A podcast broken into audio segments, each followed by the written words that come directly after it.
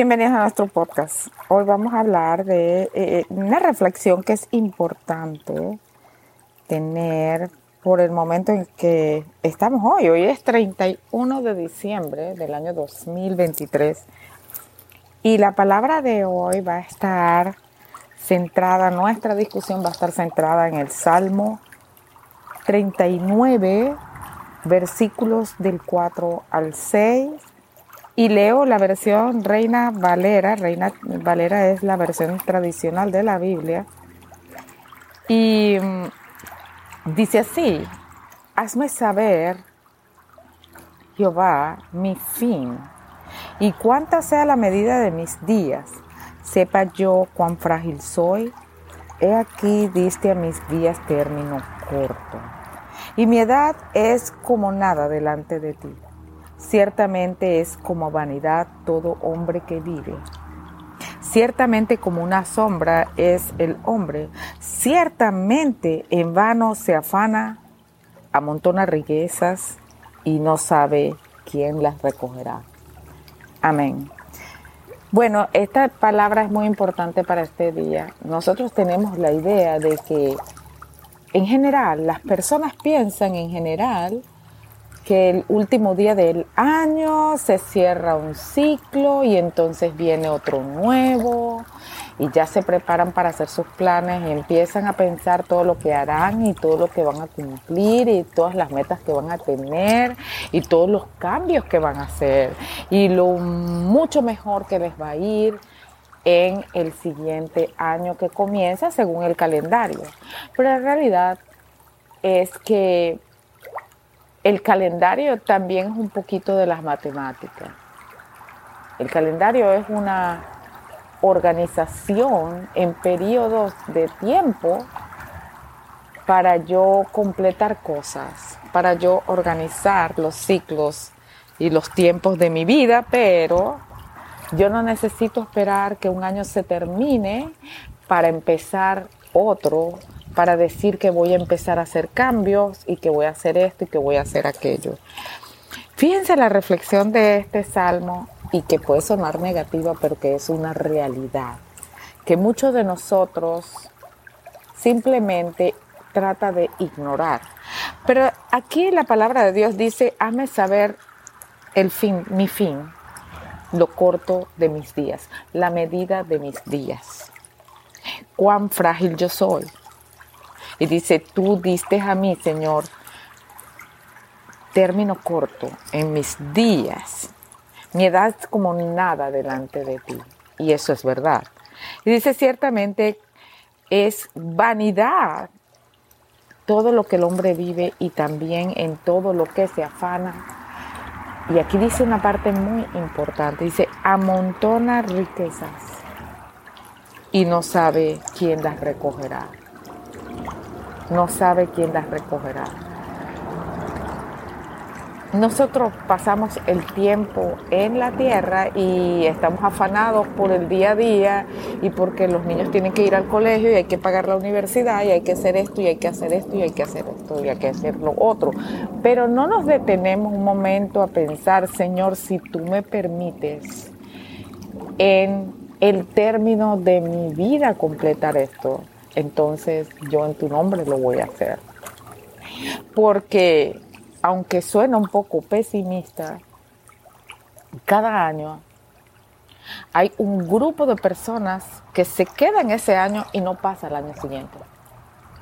Ninguno de esas personas, en su gran mayoría, pensaba que no iba a pasar al año siguiente. Pero esa es la realidad del ser humano. La realidad del ser humano es que nosotros vivimos por la misericordia de Dios y Dios abre el sol y la luz cada día para nuestras vidas. Y entonces el salmista aquí le dice al Señor, Señor, ayúdame a entender esto. No es que le está diciendo, dime cuántos años es que me quedan, dime que son 78, que son 79, que son 85. No es eso lo que le está diciendo, le está diciendo, hazme entender este, este, este concepto. Hazme entender que soy finito. Hazme entender que mi tiempo es corto. No importa si son 100 años, es corto.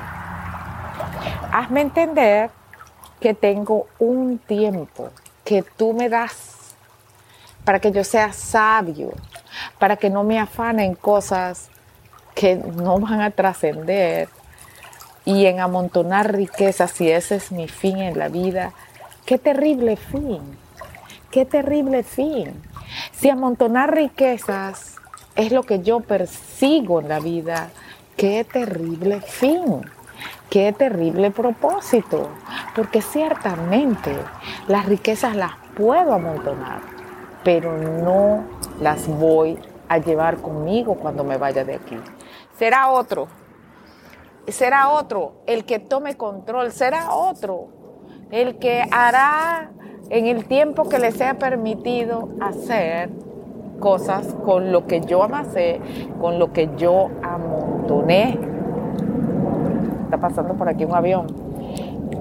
Disculpen, pero esa es la realidad del ser humano. La realidad del ser humano. ¿Qué quiero decir?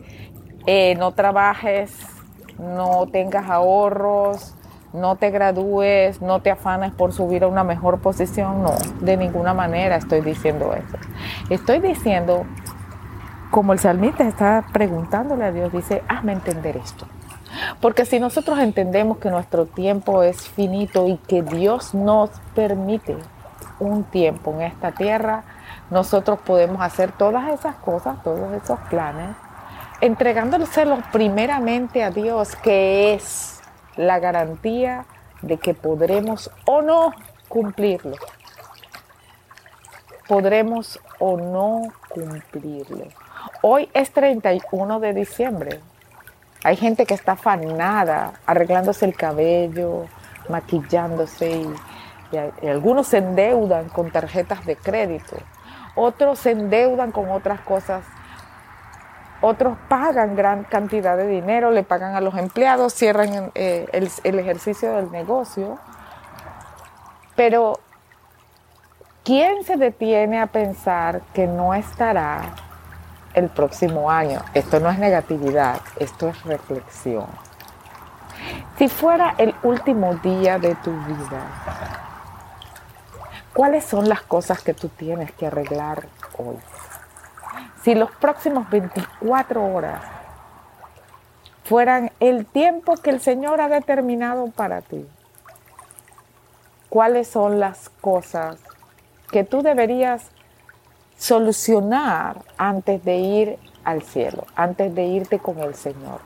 Tal vez una de las cosas que tú tienes que solucionar es entregar tu vida a Cristo y aceptar su salvación una redención de pecados. Tal vez es el arrepentimiento y no la culpa.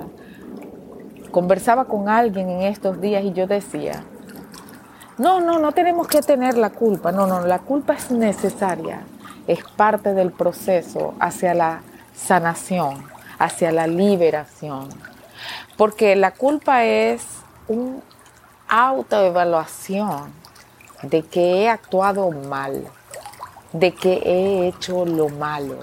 Me siento mal. Lo que se llama culpa es, es me siento mal, rechazo lo que he hecho porque sé que está mal. Pero la culpa no puede permanecer en nosotros. Es gracias a Jesús y su sacrificio en la cruz del Calvario que nosotros podemos venir con nuestra culpa presentarnos delante de Él y decirle, Señor, yo me arrepiento.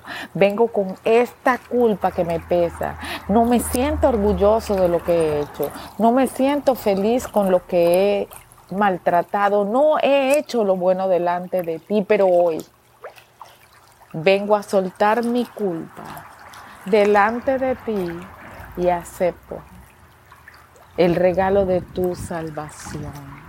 Reconozco que he actuado mal. Me arrepiento de todo lo que he hecho. Te recibo. Recibo tu perdón. Abro las puertas de mi corazón para que vengas a morar en él. Transfórmame. Yo quiero volver a nacer como tú has dicho. Amén. Parece algo sencillo de hacer, pero una de las cosas más difíciles para el ser humano es arrepentirse. Porque están los orgullos que no llevan a ningún lugar. Porque están las ofensas que tampoco llevan a ningún lugar. Porque están las posiciones que tampoco llegan a ningún lugar. Si de alguna manera le pides al Señor hoy que te haga entender lo corto de tus días y el término que Él le ha dado a tu tiempo, también puedes recibir de Dios una oportunidad en este segundo, no en el primero de enero, ahorita, en este momento. Ven y carga tu culpa. Preséntate sin miedo ante Jesucristo, el Señor, y deja la carga de la culpa ahí. Arrepiéntete delante del Señor con todo tu corazón y Dios, que es fiel, va a borrar tus pecados. El Señor dice que si tus pecados son rojos como el carmesí, Él los convertirá, te va a lavar de una manera que seas como blanca lana. Así es el Señor. Y este no es un proceso sencillo, pero sí uno que requiere coraje, un coraje para seguir adelante. Miren, a todos los que me están escuchando por alguna razón en este día, les digo, el dinero no les salvará. El dinero no puede quitar la culpa. Tampoco el poder podrá salvarlos ni liberarlos, porque ciertamente el Señor ha puesto término corto a nuestros días. ¿O quién es ese que ha hecho el mal, ha hecho como ha querido, con todo su poder y está de pie hoy? ¿Quién es ese? ¿Dónde están los emperadores romanos y los persas y los de Babilonia y los de la Unión Soviética y los de Cuba, ¿dónde están los malvados que en su momento pensaron que podían hacer y deshacer y que su poder los libraría? Yo les puedo decir dónde están. Están en el Seol, donde ya no tienen voz donde no se pueden arrepentir y están vestidos para muerte eterna, muchos de ellos. Miren, este es nuestro tiempo. Dios nos ha permitido hoy estar aquí. Y lo principal de nuestra vida debe ser alcanzar la misericordia de Dios, la nueva vida que Él nos da, que es maravillosa. Entender su palabra llenarnos del Espíritu de manera que nos transforme, no solamente a nosotros, sino la forma en la que nosotros nos aproximamos a otros. Hoy en este día hay personas que tienen odios, resentimientos, cosas que no han arreglado, gente con quien no han hablado, que no sea por ti, que se cierre la puerta, que no sea por ti, por quien no han hablado. El Señor dice, si tú vas a presentar una ofrenda delante de mí, deja la ofrenda ahí antes de presentarla y arréglate con quien tú tienes disputa. Arréglate con tu hermano antes de venir a presentar esa ofrenda. Porque todo el mundo conoce el Padre nuestro de alguna manera, ¿verdad? Y el Señor dice en el Padre nuestro, perdónanos, así como nosotros perdonamos. Es decir, del mismo modo en que nosotros perdonamos. Si nosotros no somos capaces de perdonar, el Señor tampoco nos perdonará. Pero es que me ha ofendido, es que yo no he hecho nada, es que yo no tengo la culpa. No importa, ¿A quién le darás cuenta tú y a quién le servirás? La Biblia dice, al Señor tu Dios adorarás y a Él solo servirás.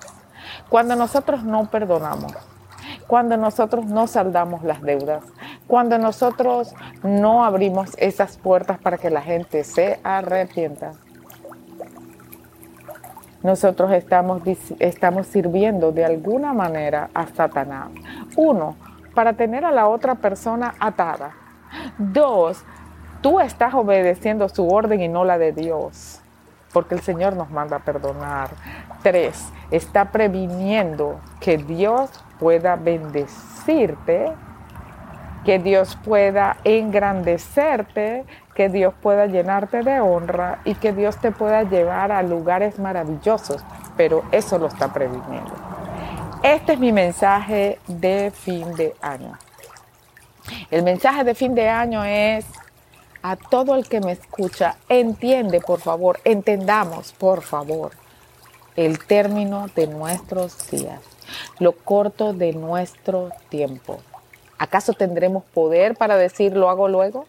¿Acaso podremos decir lo hago mañana? ¿Acaso lo puedo, puedo decir lo hago el año que viene? Reflexionemos en eso.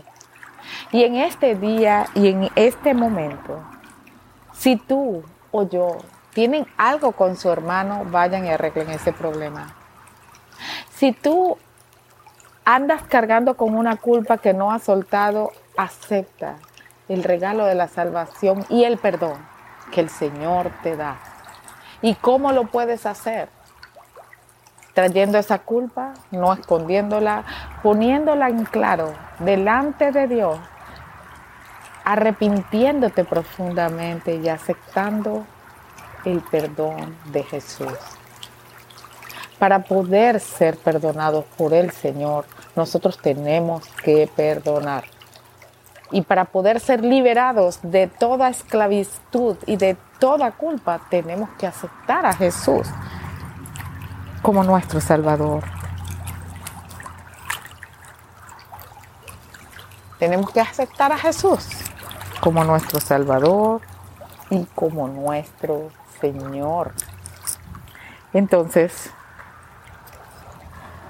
yo les digo hoy, si tú quieres aceptar a Jesús y salir ya de esa culpa y empezar a vivir en el término que Dios te ha dado, de la manera que a Él le agrada, que no se quedará aquí. Decimos la mitad de la historia, la mayoría de las veces decimos que el Señor murió y resucitó, no lo comentamos. Lo más importante es que Jesús murió por ti en la cruz del Calvario, por mí en la cruz del Calvario, para que podamos tomar el reto del arrepentimiento, soltar la culpa y aceptarle a Él. ¿Y para qué le vamos a aceptar a Él? Hmm. El Señor en esta tierra nos dio término corto, pero nos dio vida eterna con Jesús en la cruz del Calvario. Jesús murió, pero resucitó y salió victorioso, venció la muerte y la enfermedad y el pecado del hombre, la oscuridad, para que no vivamos para que no muramos eternamente. Si hoy tú quieres hacer esto, yo te puedo ayudar haciendo esta pequeña oración donde quiera que tú estás. Tal vez en un carro, tal vez para montarte en un avión. Tal vez estás en tu casa. Donde quiera que tú estés, trae tus culpas. Trae todo lo que has hecho delante de Dios y puedes hacer esta oración conmigo. Señor, yo traigo todas mis culpas. He andado y haciendo lo malo delante de ti. He hecho cosas que no son de tu agrado.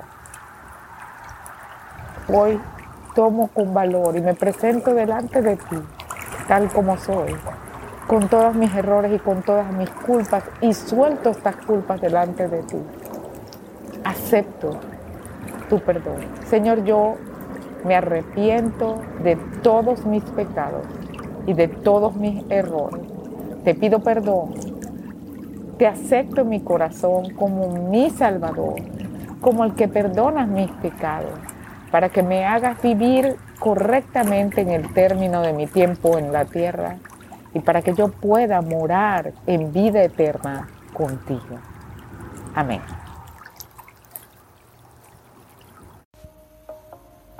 Hola, hoy vamos a hablar de Ana, la madre de Samuel, y nos basaremos en el primer libro de Samuel. Ana era la segunda esposa del Caná. Ella era estéril, no podía tener hijos, mientras que la otra esposa sí tenía hijos. El esposo de Ana igual la amaba y le decía que si el amor de él no era suficiente, que por qué quería tener un hijo. Pero Ana igual le pedía a Dios un hijo. Ella estaba triste y quería tener un hijo. A lo largo de la historia de Primera de Samuel, vemos la devoción de Ana a Dios. Ana no perdió la esperanza en su angustia, a pesar de que el tiempo pasaba. Mantuvo su fe. Es un ejemplo que no debemos perder la esperanza de las peticiones que realizamos a Dios. Otra enseñanza de la historia la vemos en Primera de Samuel 13, donde Eli, el sacerdote, al ver que Ana estaba orando en voz baja, pensó que estaba borracha. Nosotros a los ojos de los demás podemos parecer borrachos o locos a realizar nuestra petición, pero hay que seguir con la esperanza que Dios nos dará lo mejor. Ana ofreció que su hijo sería para servir a Dios durante toda su vida. Vemos que Dios respondió la petición de Ana no solamente con un hijo, sino con cinco más de los que ella pidió. Espero que la historia de Ana te haya animado a mantener una esperanza en tu corazón mientras estemos aquí en la tierra. Todos los dolores, la espera y las oraciones que no tengamos respuesta aún, mantengamos nuestra fe y nuestra esperanza. Muchas gracias y hasta el próximo sábado.